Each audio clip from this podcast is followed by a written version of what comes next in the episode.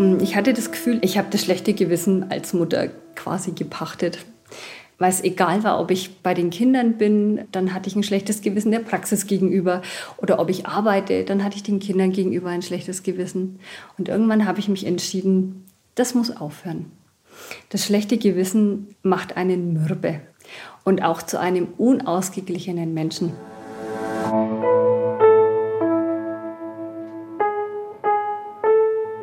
Eltern ohne Filter. Ein Podcast von Bayern 2.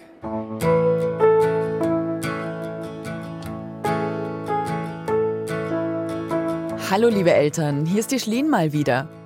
Wir haben vor kurzem eine Mail bekommen von einer Mutter, deren Kollegin regelmäßig unseren Podcast hört und die zu ihr meinte, hey Kerstin, bei denen musst du dich mal melden und deine Geschichte erzählen. Und das hat sie dann auch gemacht. Also sie hat uns geschrieben an eltern ohne Filter at bayern2.de. Sie sei eine alleinerziehende Mama mit zwei Kindern und zwei Praxen. Hä? Physiotherapeutin mit zwei eigenen Praxen und alleinerziehende Mama. Gut, ihr kennt mich ja jetzt mittlerweile auch schon so ein bisschen und ihr könnt euch sicher vorstellen, dass mein eigenes alleinerziehendes Herz da schon ein bisschen höher schlug. Die Geschichte will ich auf jeden Fall hören. Ich bin also letztes Wochenende in die Nähe der Ortschaft Roth gefahren. Das ist nicht weit von Nürnberg entfernt, aber mitten auf dem Land in Bayern. Denn dort wohnt sie, diese Mutter, Kerstin Klink. Ich bin im Augenblick noch 45 Jahre, bin seit drei Jahren alleinerziehend mit meinen beiden Kindern, 15 und 12. Ich bin Physiotherapeutin, habe zwei eigene Praxen und bin in denen seit 18 Jahren selbstständig. Alleinerziehend und selbstständig. Ja, hat denn die Frau überhaupt kein Sicherheitsbedürfnis? Ja doch, klar. Drum war das Ganze noch mit Anfang 20 auch nicht unbedingt Kerstins ursprüngliche Idee vom Familiegründen zusammen mit ihrem damaligen Mann. Also ich wollte sehr gerne erstmal angestellt bleiben und meine beiden Kinder großziehen und dann vielleicht irgendwann mal in die Selbstständigkeit gehen. Das war so der ursprüngliche Plan. Bis ich dann mit 25 Jahren quasi erfahren habe, dass ich keine Kinder bekommen kann.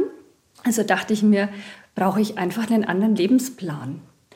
Und habe mich dann entschieden, mich gleich selbstständig zu machen, einfach um dem Thema auch mal zu entfliehen. Das ist ja immer was ganz Zentrales im Leben einer Frau, wenn ein unerfüllter Kinderwunsch ähm, ins Leben tritt. The last of the pieces fit into easy. I never felt safe. Homecoming never as good as just going away. Und du hast es quasi dann so dein Ersatzbaby aufgebaut. Richtig, genau, weniger, genau. Ne? Die Praxis war mein Ersatzbaby. Mhm. Ja. Und als meine Praxis dann nach zwei Jahren so ganz gut lief, wurde ich plötzlich doch schwanger. Wir haben uns natürlich sehr gewundert, gefreut, gewundert. Ich habe mich gefragt, wie mache ich das jetzt mit meiner Praxis? Wie funktioniert das jetzt? Kann das überhaupt gehen? Kann ich eine gute Mutter sein, wenn ich selbstständig bin? Und ja, wie geht es denn jetzt eigentlich weiter? Wie voll war denn da so dein, dein Tagesablauf? Also was, was war denn, stand denn so alles an? Also ich habe gefühlt rund um die Uhr gearbeitet. Ich habe natürlich mein Büro noch selber gemacht, die Termine selber gemacht. Ich habe therapiert. Ich habe Patienten drangehängt, was mir einfach auch riesig Spaß gemacht hat. Das heißt, man, es war kein Platz für ein Kind erstmal. Und deswegen war es von Anfang an auch noch nicht der große Enthusiasmus, juhu, jetzt ist es ja doch soweit. Aber natürlich denkt man sich, das wird schon irgendwie gehen. Andere kriegen das ja auch auf die Kette. Dann kam das erste Kind und ich bin jemand, der es ungern mag, dass irgendwas auf Kante genäht ist. Ich mag es gern kontrolliert, ich plan gern vorher. Ich gucke, dass das alles schön entspannt abläuft. Und das geht natürlich nicht, wenn man dann plötzlich ein Kind hat und selbstständig ist. Das geht, glaube ich, generell nicht, das wenn man ein Kind hat, oder? Das erfährt man schon in den ersten Tagen. Und das war natürlich erstmal eine riesige Umstellung. So habe ich es mir erstmal nicht vorgestellt. Ich habe mich immer gewundert, die Mütter, die um halb elf dann noch im Schlafanzug bei einer Tasse Kaffee sitzen, dachten wir, das, das kann doch nicht sein, das muss man doch irgendwie hinkriegen. Äh, da muss man sich eben disziplinieren. Aber nein, die Uhren ticken einfach wirklich anders. Und es hat lang gedauert, bis sich das wirklich gut eingespielt hat. Grüße an der Stelle an alle Eltern im Schlafanzug gerade auf der Couch, um welche Uhrzeit auch immer. Ich habe zwar zwei Teenager-Kinder, aber meine Uhr tickt schon auch noch ein bisschen anders. Und es kann gut sein, dass ich nachmittags um drei immer noch hier rumlümmel. Sun is burning, face is white, he's turning green Rules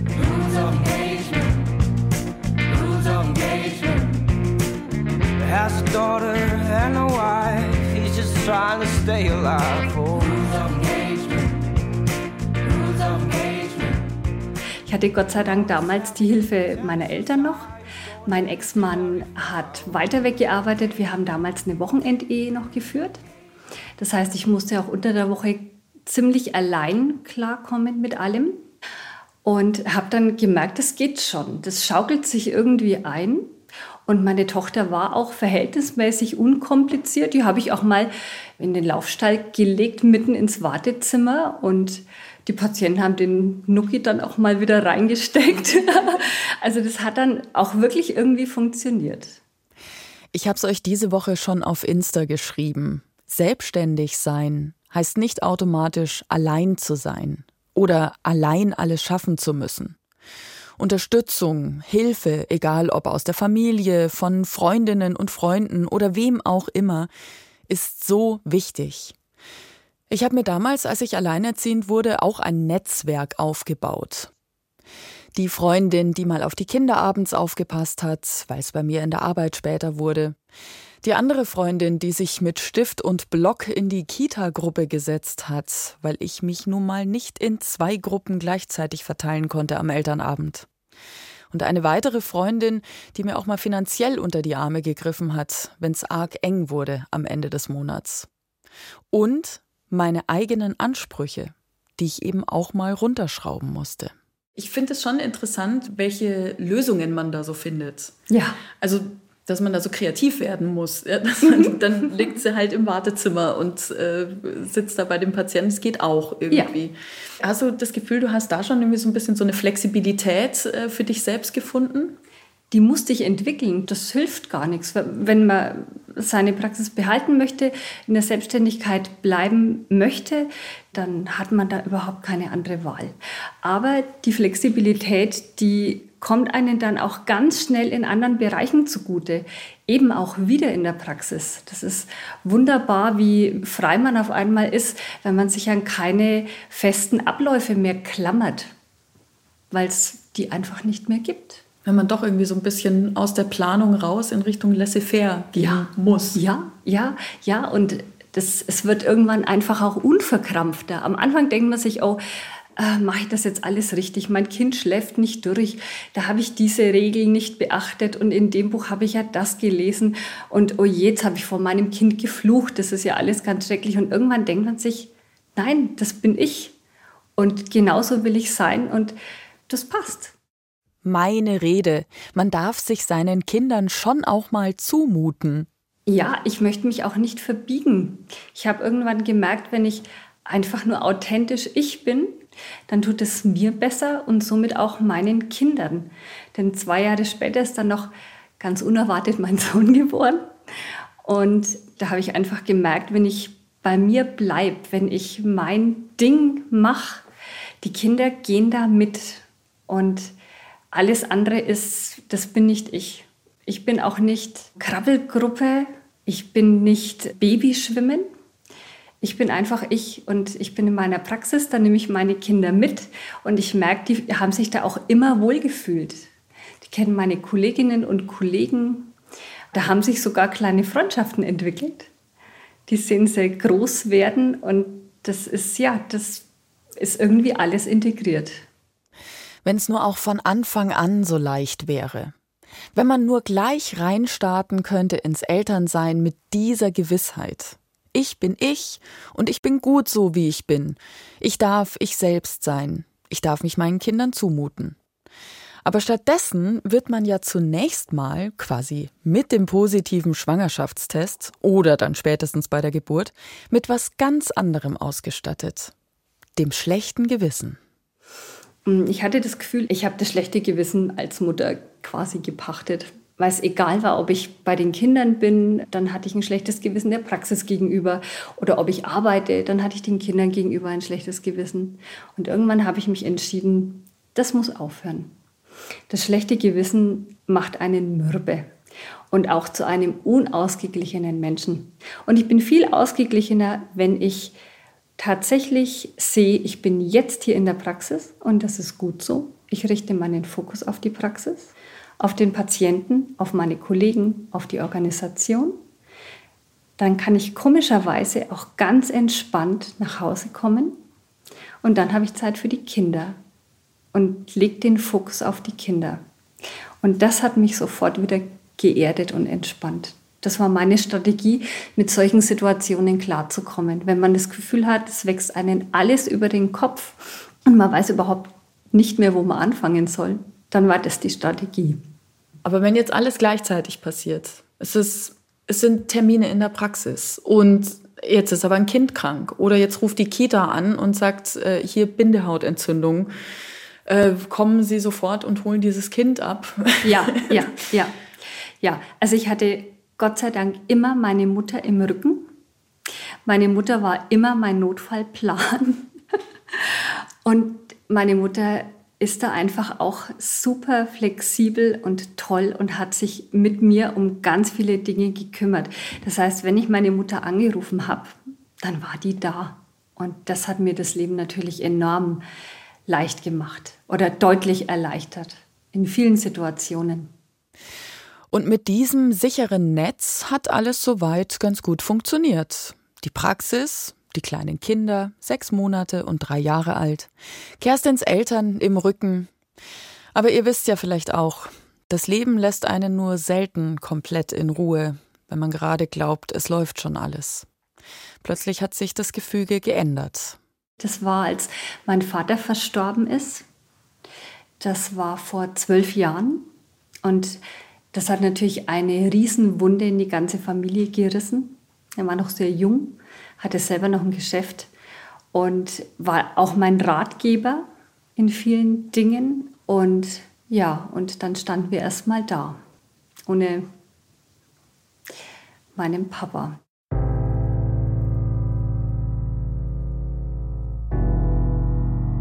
Das war eine sehr schwierige Zeit, weil mein Vater war auch immer da. Der hat hier was repariert in der Praxis und hat da geguckt, ob alles passt. Hat auch mal die Kinder genommen und hat mich so entlastet.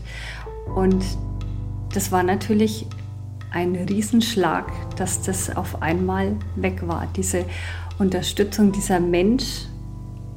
Und ja, da hatten wir eine ganze Zeit lang ähm, ein, ein ähm, eine Situation, von der wir nicht wussten, wie es weitergehen soll.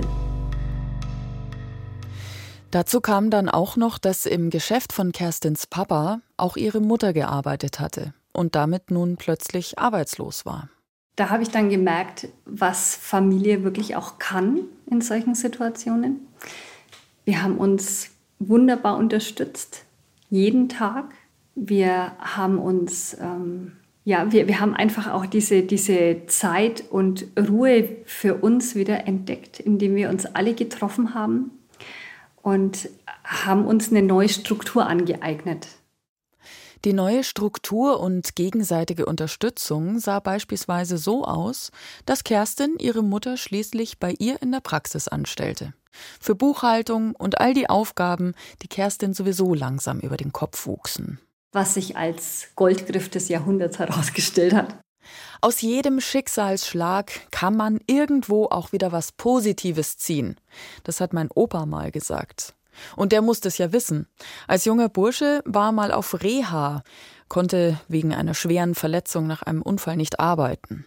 Aber dort hat er dann meine Omi kennengelernt und ein paar Wochen später war meine Mutter unterwegs.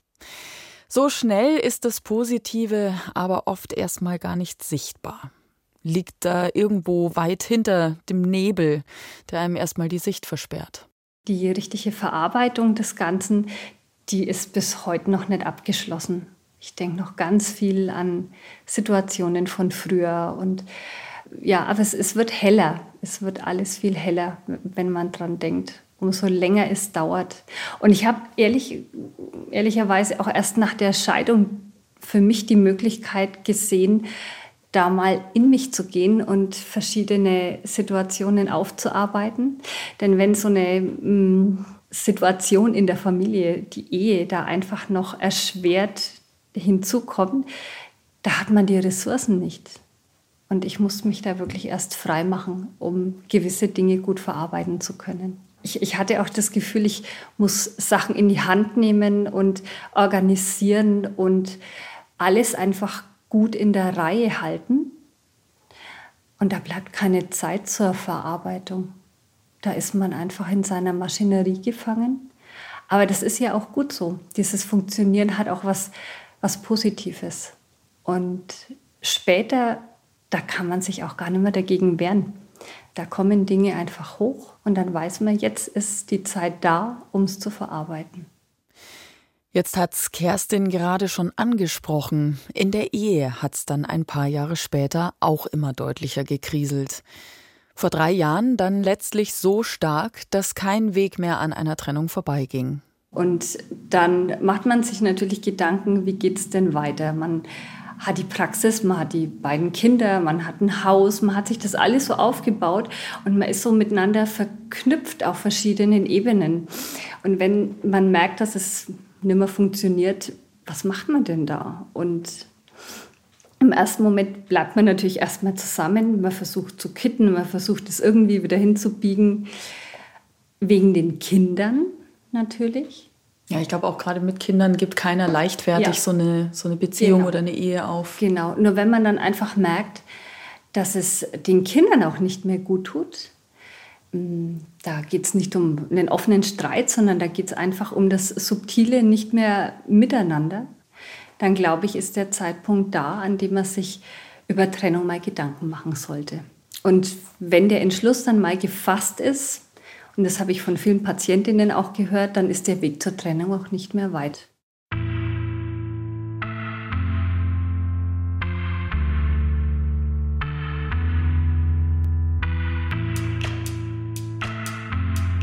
Das war zum Beispiel jetzt auch in Corona ganz wertvoll, die Zeit mit den Kindern zu haben, um mal über diese Trennung zu sprechen.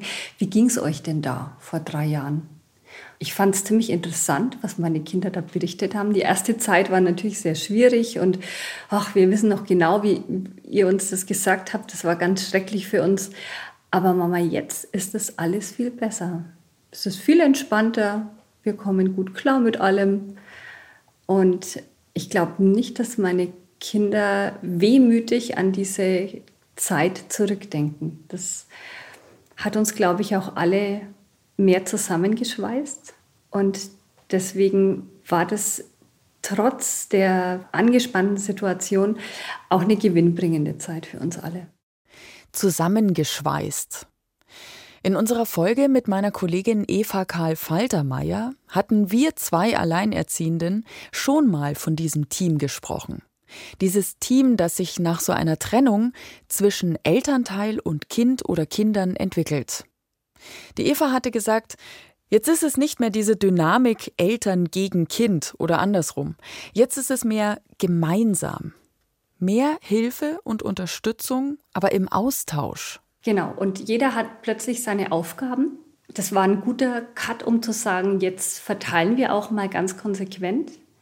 Und der Sohn, der mäht Rasen und siehe da, es macht ihm sogar Spaß.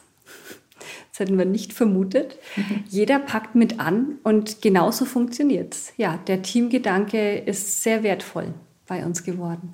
Glaubst du, dass ähm, man Kindern eigentlich schon auch ein bisschen mehr zutrauen kann manchmal? Unbedingt. Das, ich denke, wenn man selbstständig ist, dann macht man das natürlich automatisch. Meine Kinder mussten von Anfang an viel mehr dabei sein und das, das tut denen gut. Die lernen und die wachsen an solchen Aufgaben.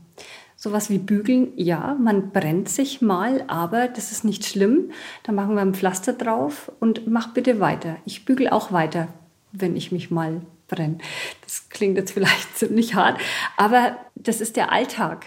Und ich glaube, dass die Kinder den Alltag später besser bewältigen, wenn sie nicht sofort das Handtuch werfen oder wenn sie, ja, wenn sie Aufgaben abbrechen, weil es jetzt gerade unangenehm wird. Ich finde es ganz wichtig, dass man Dinge auch mal durchzieht. Oder abgeben, weil das kann ich noch nicht, ich bin zu klein. Ja, ganz genau. Sich einfach drüber unterhalten. Mal drüber reden, traust du dir das zu. Ich, ich bin da auch manchmal ganz baff, was meine Kinder zum Beispiel auch kochen können. Ne, wenn ich sage, jetzt kocht er mal, ich komme dann heim, es ist ganz, ganz spannend, was sie da zu Weg kriegen. Und dann sind sie stolz und dann werden sie auch gelobt. Das ist, ja, das ist eine schöne Dynamik, die da entsteht.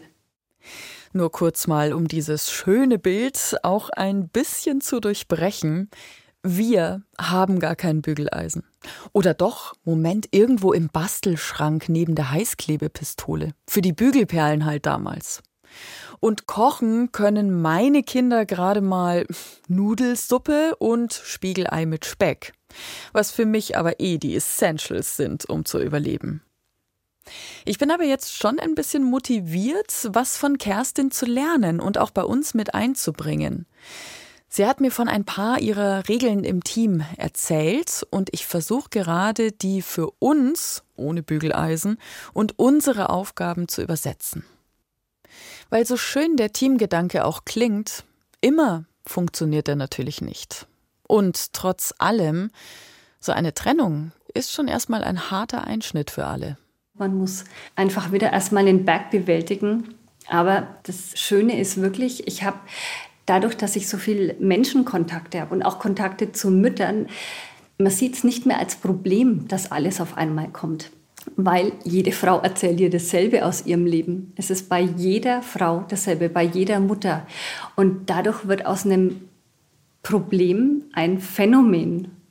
Und man denkt sich, ja, das ist halt einfach so. Eine Standardsituation. Es ist Standard, ganz genau. Mhm. Und das kriege ich natürlich durch meinen Job jeden Tag mit. Und es ist toll, sich mit so vielen Menschen auszutauschen, weil sich Sachen ganz schnell relativieren.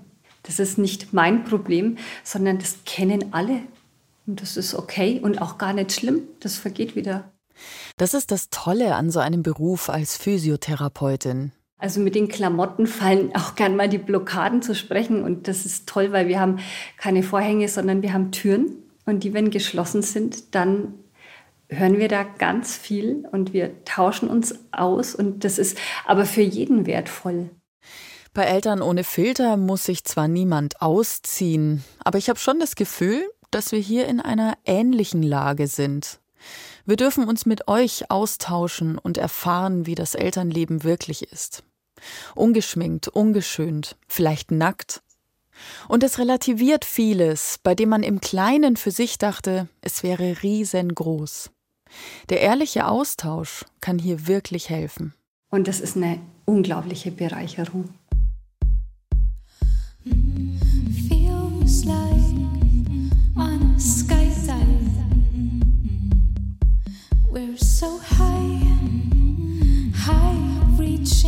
I don't need my feet on the ground, not at all. I don't need gravity. Kerstin ist heute wieder in einer Partnerschaft. Ihr Freund hat einen kleinen, idyllischen Bauernhof nicht allzu weit entfernt von ihrem Zuhause und sie und die Kinder besuchen ihn oft mal auch übers Wochenende. Und auch das, merkt sie, tut ihr besonders gut, wenn es sonst mal zu hektisch wird. Ich hätte niemals vermutet, dass Tiere einen Ausgleich bieten können. Allein das Streicheln eines Hasens man ist plötzlich so geerdet. Das Blöken von Schafen, das Schnattern von Gänsen. Ich kann es schwer beschreiben, aber dieses Leben ganz auf dem Land ohne Nachbarn am Wochenende ist ein wunderbarer Ausgleich. Bist du jetzt an dem Punkt in deinem Leben, wo du mit allem einfach glücklich und zufrieden bist? Ja, ja, das bin ich. Auf sämtlichen Ebenen. Ich finde meine Kollegen so wunderbar. Ich finde es toll, dass ich mir als Selbstständige auch aussuchen kann, mit wem ich arbeite. Ich habe tolle Menschen im Team. Meine Partnerschaft ist wundervoll. Wir sind der Wind im Segel des anderen. Ich benutze ungern das Wort ankommen, weil ich ein sehr umtriebiger Mensch bin und ich möchte gar nicht ankommen, ich möchte weitermachen. Aber ja, mir geht es richtig gut. Beide Kinder sind in der Pubertät, da gibt es natürlich Reibereien, aber das Schöne ist, die entdecken jetzt auch eine Form von Humor, die wir teilen und wir lachen ganz viel. Das ist wirklich wunderbar. Wenn deine Kinder später erwachsen sind und dich als Mutter beschreiben werden, was werden sie da eventuell über dich sagen? Oder sagen wir mal so, was hoffst du, was sie sagen werden und was glaubst du, was sie wirklich sagen werden? Also ich hoffe natürlich, dass sie sagen, wir konnten mit unserer Mutter immer reden und sie war da, wenn wir sie gebraucht haben. Und sie hat trotzdem ihr Ding gemacht und das hat sie gut gemacht. Das ist meine Hoffnung. Was ich glaube, hm. also bei meiner Tochter glaube ich, dass sie sagt, Mama war ganz viel weg ohne uns. Und mein Sohn, glaube ich, wird mit den Schultern zucken und würde sagen, das hat schon alles ganz gut gepasst. Aber glaubst du, dass deine Tochter das mit einem Vorwurf sagen wird oder als Feststellung? Ich glaube nicht, dass es ein Vorwurf ist, weil auch sie, besonders sie, gemerkt hat, wie ich mich verändert habe. Sie sagt, Mama, du bist viel fröhlicher. Und deshalb glaube ich nicht, dass sie mir aus irgendetwas einen Vorwurf macht. Und in der Praxis scheint es der Tochter ja als ganz kleine auch ganz gut gefallen zu haben. Meine Tochter war während der Behandlung dabei, die hat gemalt und der Patient hat kurz mal Aua gesagt und sie guckt nur kurz hoch und sagt ganz leise Weichei.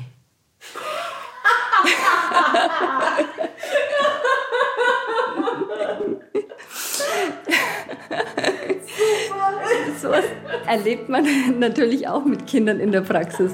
I stop and wonder how this happened after all. It's been coming. Dankeschön. Ich sag danke. What should we do? Do you think we can end this contest? Take each other's hands and get back to the surface. Then let's quit this contest and get back to the surface. Eltern ohne Filter ist ein Podcast von Bayern 2. Die Redaktion hatte Sibylle Giel und produziert hat Michael Heumann. Nächste Woche hört ihr hier wieder Katrin. Sie hat auch eine Nachricht bekommen auf ihre letzte Folge zusammen mit Christina über Geburten. Die Nachricht kam von Barbara und sie hat Katrin ganz besonders berührt. Die nächste Folge wird also eine Kaisermama-Spezialfolge über den Kaiserschnitt. Schaut bitte unbedingt bei uns auf Instagram vorbei. Ich habe noch eine kleine Kanalempfehlung für alle Alleinerziehenden. Die One Mom Show. Tschüss und bis ganz bald, eure Schlien.